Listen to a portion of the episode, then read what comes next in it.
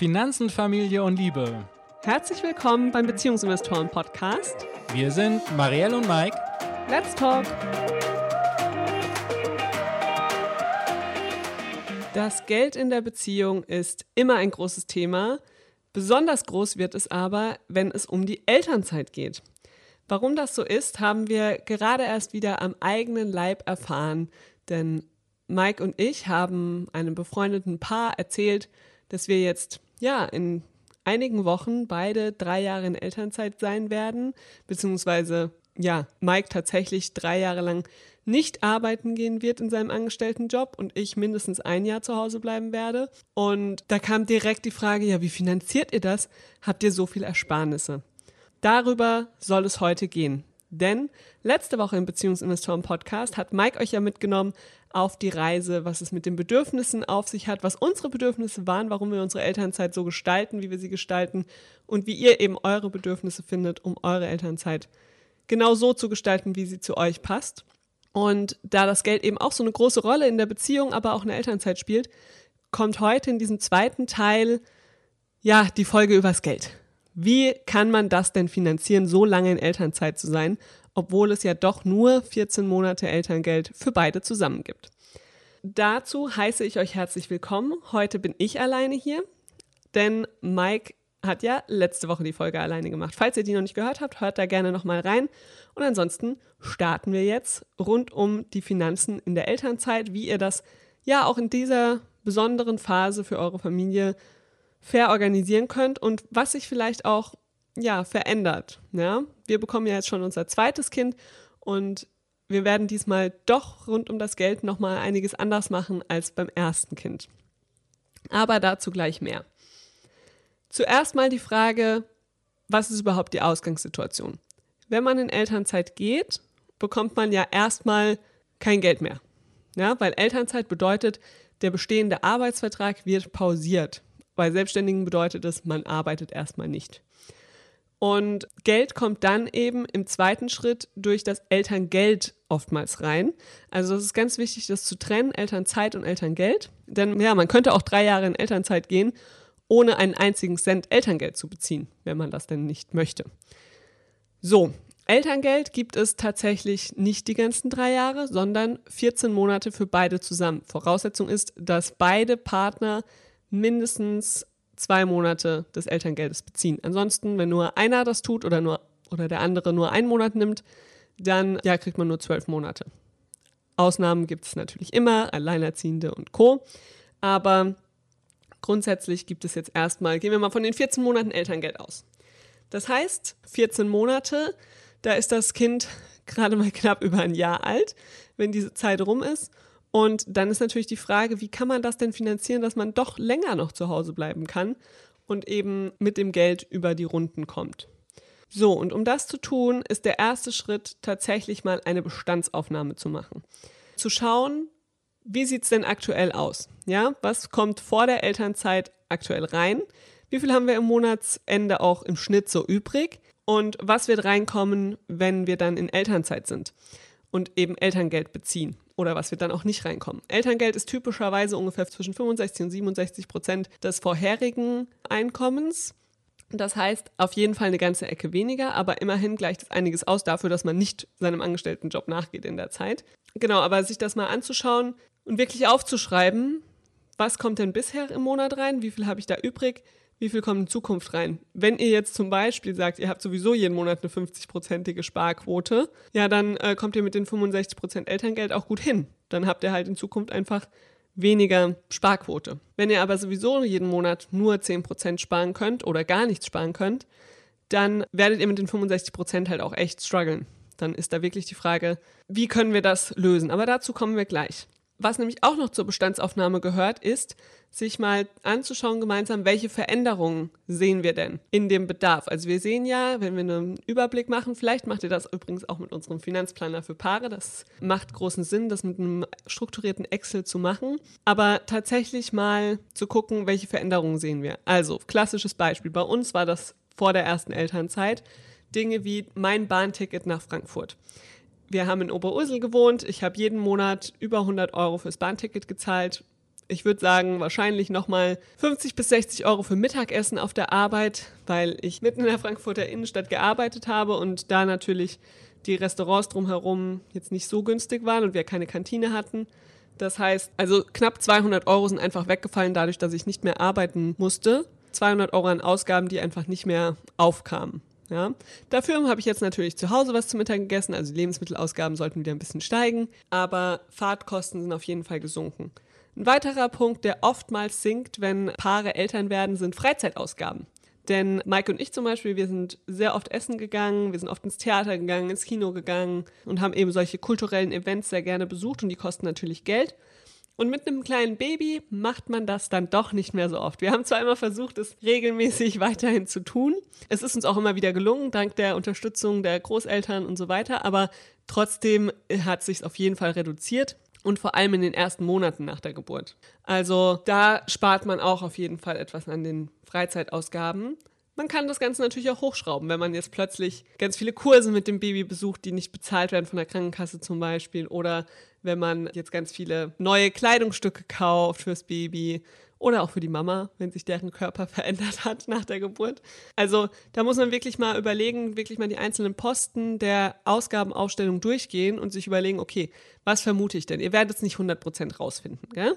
aber ihr könnt zumindest mal gucken, okay, an den Punkten werden wir wahrscheinlich ein bisschen was sparen können und an den Punkten eher nicht. Oder an den Punkten wird es eher mehr werden. Und das ist wirklich so der erste Schritt, mal diese Bestandsaufnahme zu machen, zu sagen, was kommt aktuell rein, was wird in Zukunft reinkommen und welche Veränderungen werden wir sehen. Und dann wisst ihr ja schon mal, okay, was haben wir vielleicht für eine Lücke abzudecken. Ja? Apropos, was kommt rein? Da lohnt es sich auch wirklich mal in so einem Elterngeldrechner durchzurechnen, wie viel Elterngeld würde denn jeder einzelne von euch bekommen. Ja? Das Elterngeld richtet sich ja danach, wie viel ihr vorher verdient habt und gibt aber auch einen Mindest- und einen Höchstbetrag, mindestens 300 Euro, maximal 1800 Euro. Das heißt, wenn ihr bis zu 2700 Euro vorher verdient netto, werdet ihr den Höchstbetrag bekommen. Wenn ihr jetzt aber 3500 Euro netto vorher verdient, werdet ihr auch maximal 1800 Euro Elterngeld bekommen. Dann ist die Lücke natürlich nochmal viel, viel größer für euch. Also das wirklich mal in den Elterngeldrechner eingeben vorab, am besten vor der Schwangerschaft, um einfach einen Überblick zu haben, okay, wie groß wird denn meine Lücke tatsächlich sein? Ja, ist es nur dieser Sprung von den 65% zu den 100% Gehalt oder ist es vielleicht sogar noch viel, viel mehr für mich? Genau, also die Bestandsaufnahme zu machen und auch zu gucken, bekommt Partner A mehr Elterngeld, bekommt Partner B mehr Elterngeld?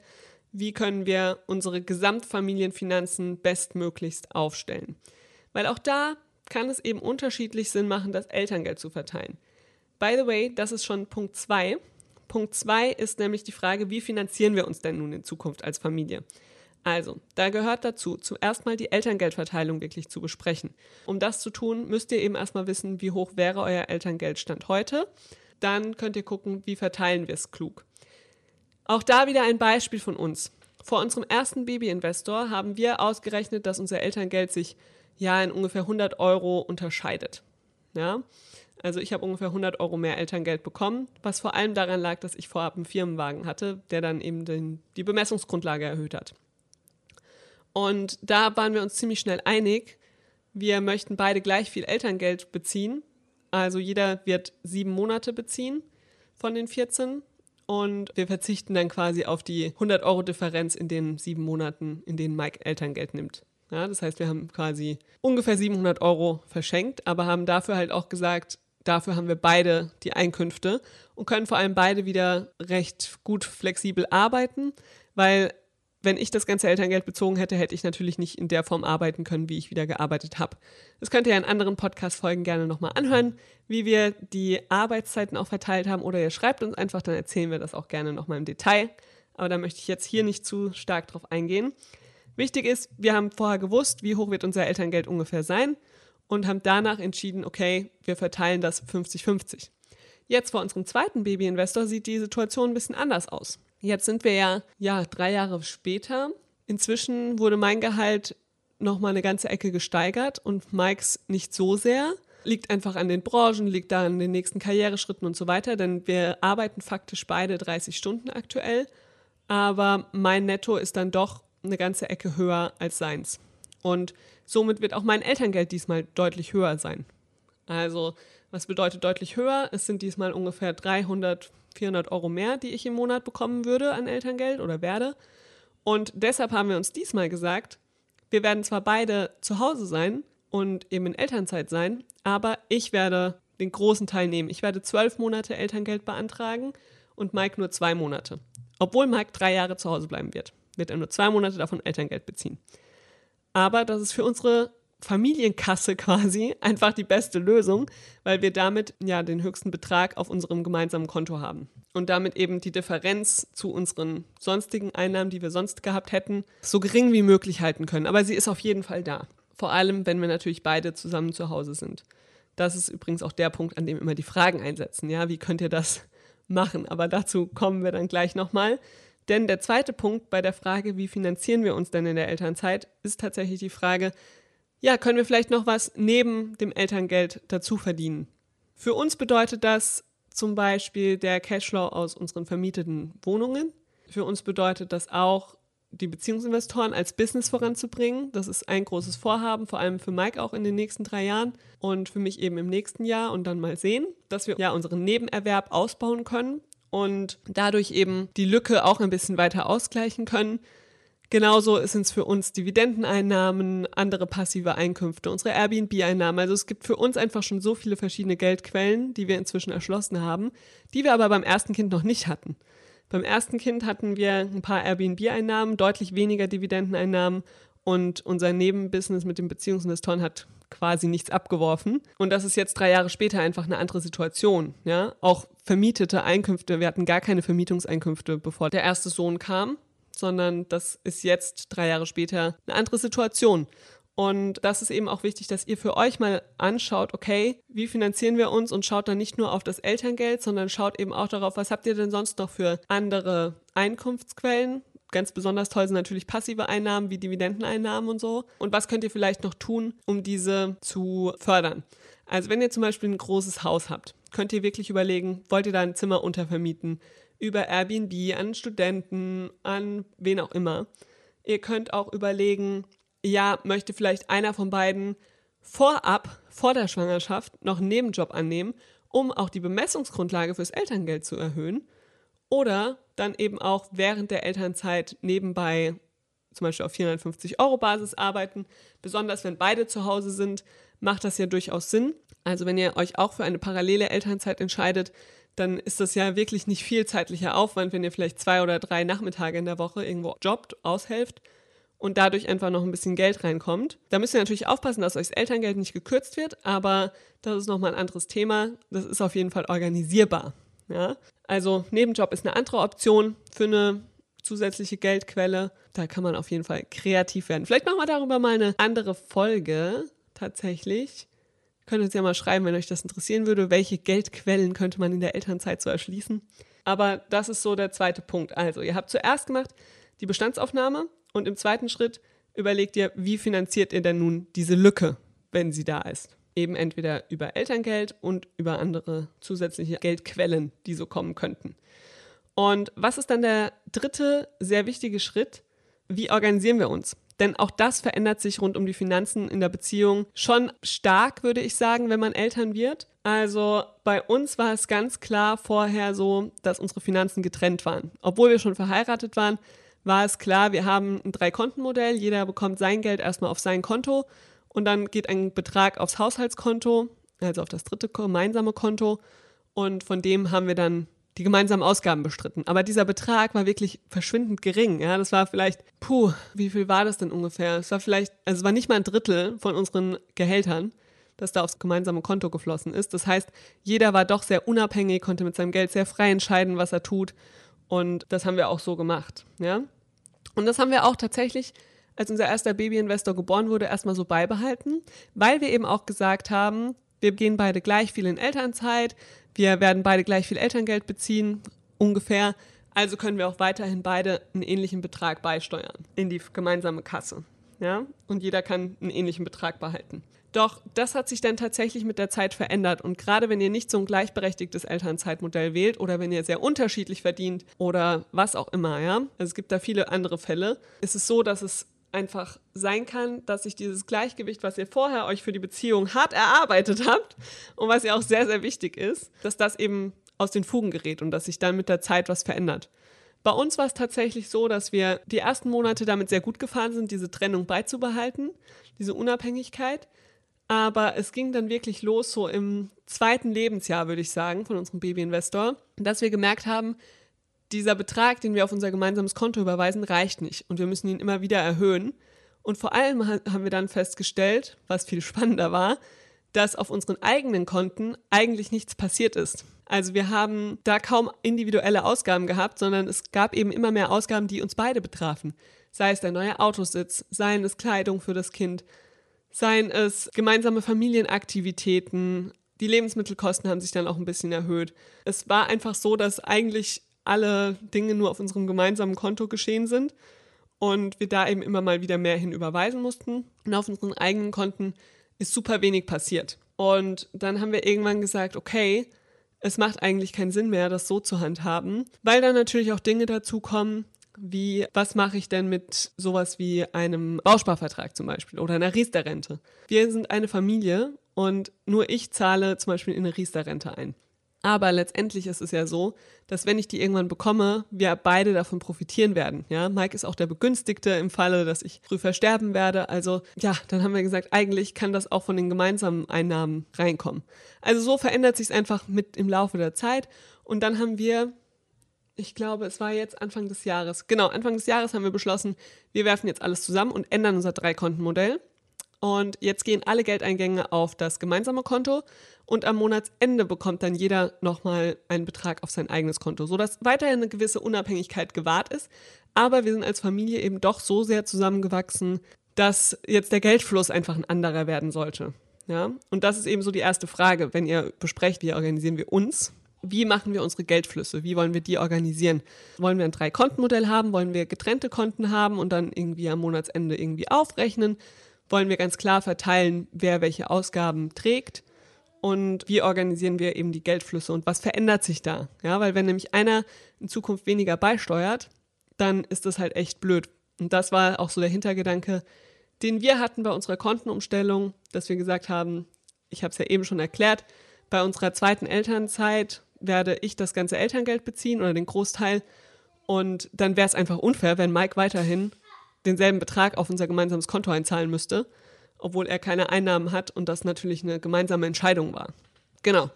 Deshalb überlegt euch gut, je nachdem, wie ihr das Elterngeld eben verteilt, was da auch an Organisation rund um die Geldflüsse gegebenenfalls Sinn macht, um das Kontensystem, dann könnt ihr das nämlich auch gut anpassen.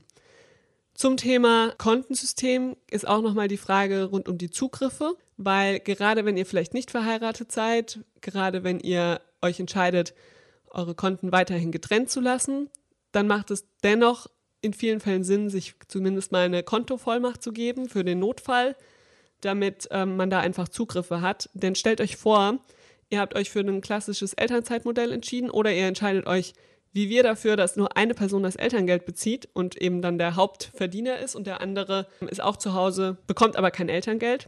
Also stellt euch vor, in unserer Situation, mir passiert irgendwie was und Mike hat keinen Zugriff auf unsere Konten. Ja, das wäre natürlich ziemlich blöd für ihn.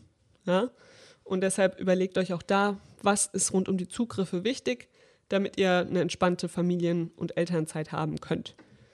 Der letzte Punkt rund um die Organisation eurer Finanzen ist tatsächlich auch nochmal zu schauen, was habt ihr vielleicht für Ersparnisse und könnt ihr auch mit diesen Ersparnissen noch eine gewisse Zeit überbrücken oder einen gewissen Teil eurer Lücke quasi auffüllen, die entsteht durch die Elternzeit. Auch da gibt es ja oftmals die Variante, dass Paare, bevor das Kind kommt, wirklich explizit Geld dafür zurücklegen über einen gewissen Zeitraum und sagen, okay, dann sparen wir jetzt halt unser Geld wirklich auf ein Tagesgeldkonto oder so, um das dann in der Zeit auch zu verbrauchen. Also das ist ein weiterer Punkt, wie organisieren wir uns, wie liest auch wieder rein in den, wie finanzieren wir uns, Punkt, sind Ersparnisse für uns eine Option. Genau, das ist der letzte Punkt. Das heißt, um es nochmal zusammenzufassen, damit es funktioniert mit den Finanzen der Elternzeit, habt ihr drei Dinge, die ihr miteinander ausdiskutieren solltet. Einmal zuerst die Bestandsaufnahme, dann die Frage, wie finanzieren wir uns in Zukunft und dann, wie organisieren wir all das drumherum. Ja?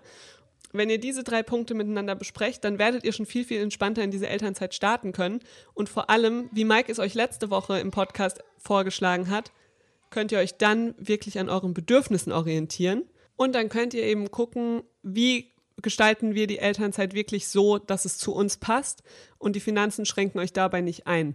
Ja, also Geld spielt natürlich eine riesige Rolle in unserem Leben, ob mit oder ohne Kind, ob mit oder ohne Beziehung übrigens auch.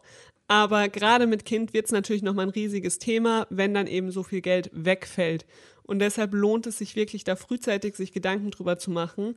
Weil was ich immer total schade finde, ist, wenn Paare sagen, ja, jetzt können wir es uns nicht leisten, irgendwie miteinander in Elternzeit zu gehen, aber wir planen das Ganze dann, ja, in der Rente, da werden wir dann ganz viel Zeit haben, ja, dadurch, dass wir jetzt so viel eingezahlt haben. Und da ist wirklich die Frage, lohnt sich das nicht, diese Zeit, diese Auszeit mal vorzuziehen, sich wirklich die Zeit gemeinsam zu nehmen mit dem Kind, wenn das den Bedürfnissen von beiden entspricht und da irgendwelche Lösungen für die Finanzen zu finden weil Geld ist wichtig, aber Geld ist eben auch nur ein Möglichkeitengeber. Und wenn ihr euch gut mit eurem Geld beschäftigt und da einfach auch, ja, jegliche Hilfe nutzt, die ihr finden könnt. Also es gibt online ganz viel Hilfe. Ihr könnt uns schreiben, ihr könnt ganz, ganz viele verschiedene Dinge nutzen, um eben die Finanzen zu lösen, weil dann kann es ein echter Möglichkeitengeber sein.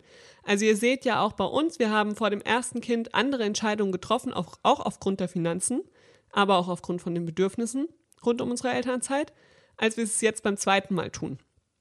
Aber das ist auch völlig in Ordnung, weil es muss zu eurer Situation passen. Was eben nicht passieren darf, ist, dass eure Bedürfnisse eigentlich sagen, wir wollen zu Hause bleiben oder wir wollen arbeiten gehen oder wir wollen das machen und ihr dann sagen müsst, das geht bei uns finanziell aber nicht. Das möchten wir echt vermeiden. Und wenn das bei euch so ist, dann kontaktiert uns gerne. Wir bieten dazu Coachings an. Wir helfen euch dabei wirklich, dass ihr das finanzierbar kriegt, weil wir sind davon überzeugt, dass das bei ganz vielen funktioniert, wenn ihr eben diese drei Schritte konsequent durchgeht, wenn ihr erstmal eine Bestandsaufnahme macht, wenn ihr wirklich reingeht, wie finanzieren wir uns, was haben wir für Möglichkeiten und eben die Möglichkeiten dann auch ausschöpft, die es so gibt. Und last but not least auch bei der Organisation nochmal genau reinguckt, bei dem, wie können wir unser Geld organisieren das eben auch einfach auf die veränderten Bedingungen anzupassen. Also dabei unterstützen wir euch sehr gerne, wenn ihr das möchtet. Schickt einfach eine Mail an info at beziehungs-investoren.de oder schaut einfach mal auf Instagram oder unseren anderen Kanälen vorbei. Wir freuen uns da immer sehr, wenn wir in den Austausch mit euch kommen und erfahren, wie das vielleicht auch bei euch so war. Vielleicht gibt es ja auch den einen oder anderen, bei dem oder bei der es wie bei uns sich zwischen der ersten und zweiten Elternzeit auch stark verändert hat. So Geschichten würden uns auf jeden Fall auch interessieren. Sei es nun rund um die Bedürfnisse von letzter Woche oder um die Finanzen von dieser Woche. Gut, ich würde sagen, wir sind am Ende angekommen von dieser Folge rund ums Geld in der Elternzeit. Was gibt es zu tun und was hat sich auch bei uns ganz persönlich verändert? Und jetzt wünschen wir euch eine gute Woche und freuen uns, euch nächste Woche wieder im Beziehungsinvestoren-Podcast zu hören. Macht es gut und genießt das schöne Wetter.